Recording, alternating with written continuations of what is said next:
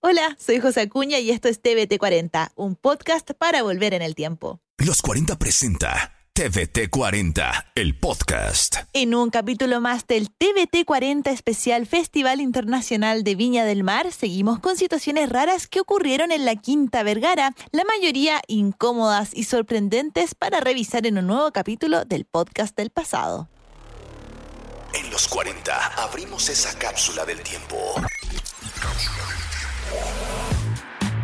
Todos esos recuerdos que son parte de tu vida y te llevan de vuelta a tu infancia y adolescencia. Aquí comienza TVT 40 junto a José Acuña. Que la Quinta Vergara se ha prestado para una serie de situaciones innumerables, no solo en las últimas décadas, sino que también en el pasado. Cosas circunstanciales como el Puma Rodríguez pidiendo escuchar la voz del pueblo o Julio Iglesias en el 81 prometiendo que cuando tuviera un hijo le pondría Chile. Hoy repasaremos esos momentos que los animadores debieron sortear tanto para calmar al artista como al público o incluso quizás ni siquiera intervenir.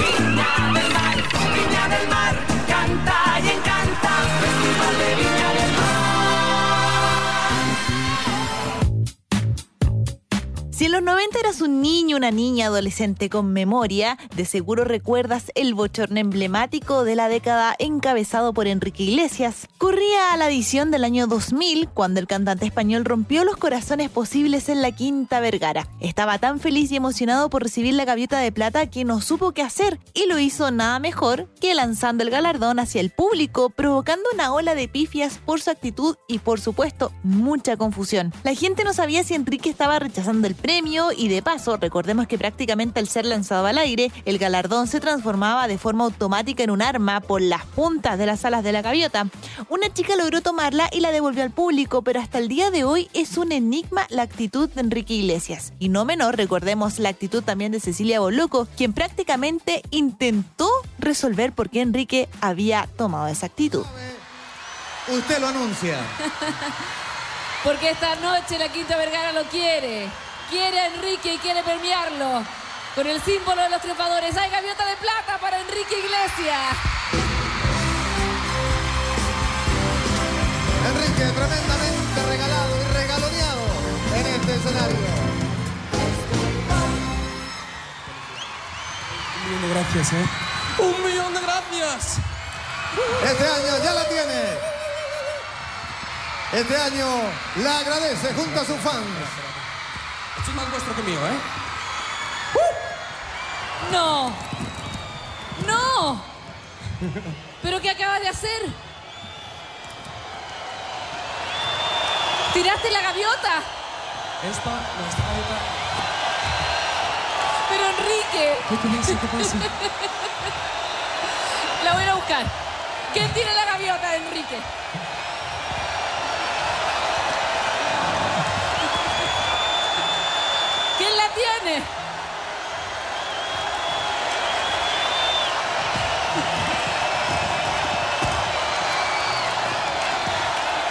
Reconocimiento de la Quinta Vergara y lo tienes más que merecido. Sabemos que quieres devolverle el cariño a tu público, pero queremos Es que, que te la cosa, lleves. Si no fuera Señorita, no estaría acá. Mientras la recogemos, ahí viene, ahí viene. Es la primera vez que regalo algo y me lo tienen que devolver. Otra cosa desafortunada que ocurrió el mismo año pasó con Chucha. A veces el monstruo se desubica y la víctima fue la brasileña que muchos de nosotros vimos en su programa de televisión junto a las Paquitas. La cantante preparó un show familiar para la ocasión, pero la Quinta Vergara no tenía muchas ganas de verla en el escenario. Si lo pensamos fríamente, la popularidad de Xuxa ya había pasado, pero no fue justo el trato que recibió esa noche. La peor parte fue cuando notó que el público había cambiado la letra de una de sus canciones, no aguantó y comenzó a llorar. Ante lo que Antonio Bodanovich debió entrar al escenario e intentar calmar al público que finalmente se reivindicó con Xuxa y quien además se fue con la gaviota de plata a Brasil. A cantar todos juntos. Al parecer no hay más canciones, pero podemos hacer un gran coro a lo mejor con el Hilarie. ¿Les parece? ¿Podemos repetir Hilarie? ¡Claro! Perfecto. Gran placer. Yo pensé que ellos no, no, no me querían. No, si te quieren.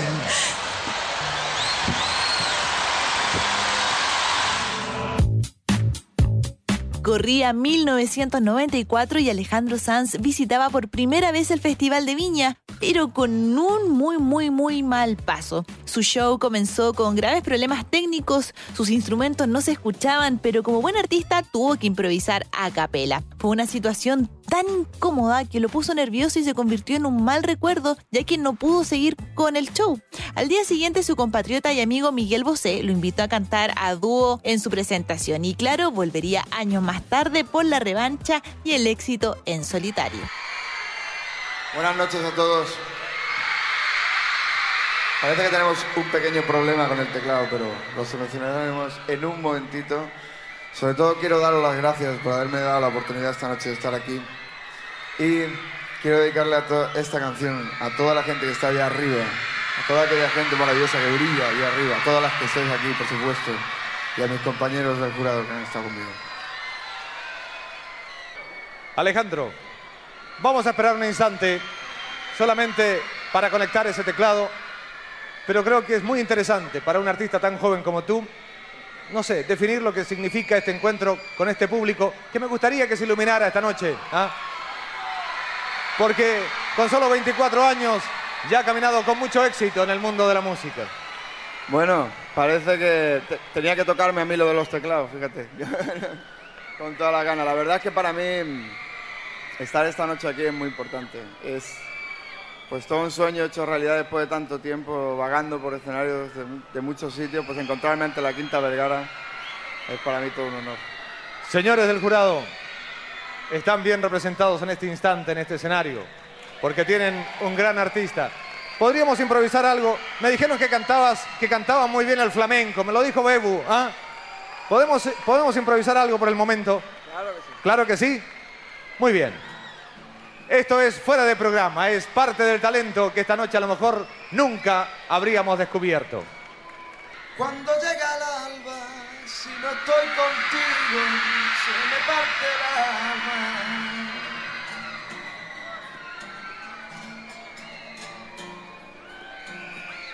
No te vayas, no te vayas, porque si me dejas se me va a partir el alma. No te vayas no te vayas, porque si me dejas se me va a partir el alma.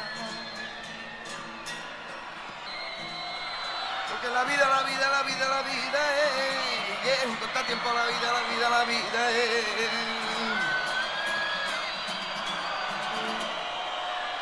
Muy bien. Al parecer ya tenemos sonido para saludar a Alejandro Sanz esta noche en Viña del Mar. Bien sabemos que la gaviota es un trofeo deseado si pisas la Quinta Vergara. Y Tito el Bambino parece que lo tenía demasiado y quizás excesivamente claro. Era la edición del 2010 y el reggaetonero pisaba el escenario viñamarino. Apenas comenzó su show, incitó al público a que le regalaran el ansiado premio. Claro que la cosa no funcionaba así, pero el hombre sin duda que tenía ganas de llevársela porque lo gritaba una y otra vez en medio de sus canciones. Es más, recordarán que bochornosamente también se cantaba a sí mismo Mijito Rico. Los de la derecha me están diciendo rápidamente. Tra. En una esquina tengo a hacer. Vamos bailando. Y la izquierda se prepara como.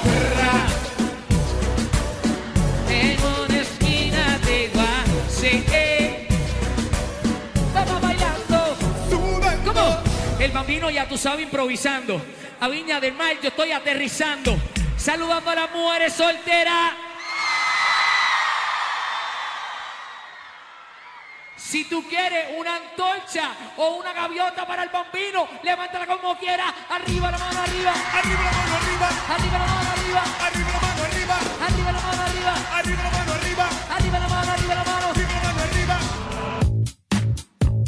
Volvamos a los 90 o más bien cuando estaba terminando aquella época. Marcelo Pablo Bartichotto, reconocido hombre en el mundo del fútbol nacional y por supuesto figura de Colo Colo, también tuvo su oportunidad en el mundo de la música y sobre el escenario de Viña del Mar. ¿Cómo? Bueno, fue invitado por Keiko Yungue para interpretar Ya nada es importante, una canción que él mismo había escrito. 21 años después, Bartichotto volvería a la quinta para recordar el momento en medio de la rutina humorística de Pedro Ruminot.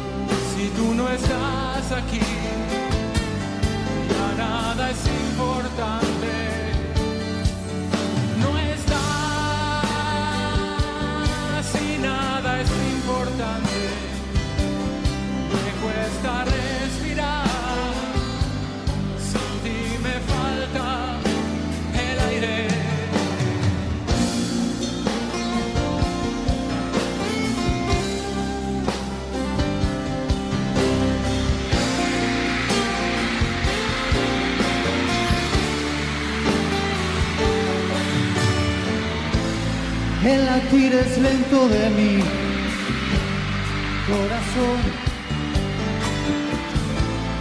Lo has dejado solo y esa es la razón. Millonario, filántropo y showman. En 2009, Leonardo Farcas revivió al famoso hombre orquesta conocido en Sábado Gigante en los 80. Decidió volver a sacar esta faceta musical en el Festival de Viña del Mar, dejando a varios bastante sorprendidos con su performance. Pero, ¿cómo diablos terminó Leonardo Farcas en el escenario de Viña? Bueno, resulta que el empresario fue miembro del jurado de la competencia internacional, lo que le valió un acceso a ser parte de ese show.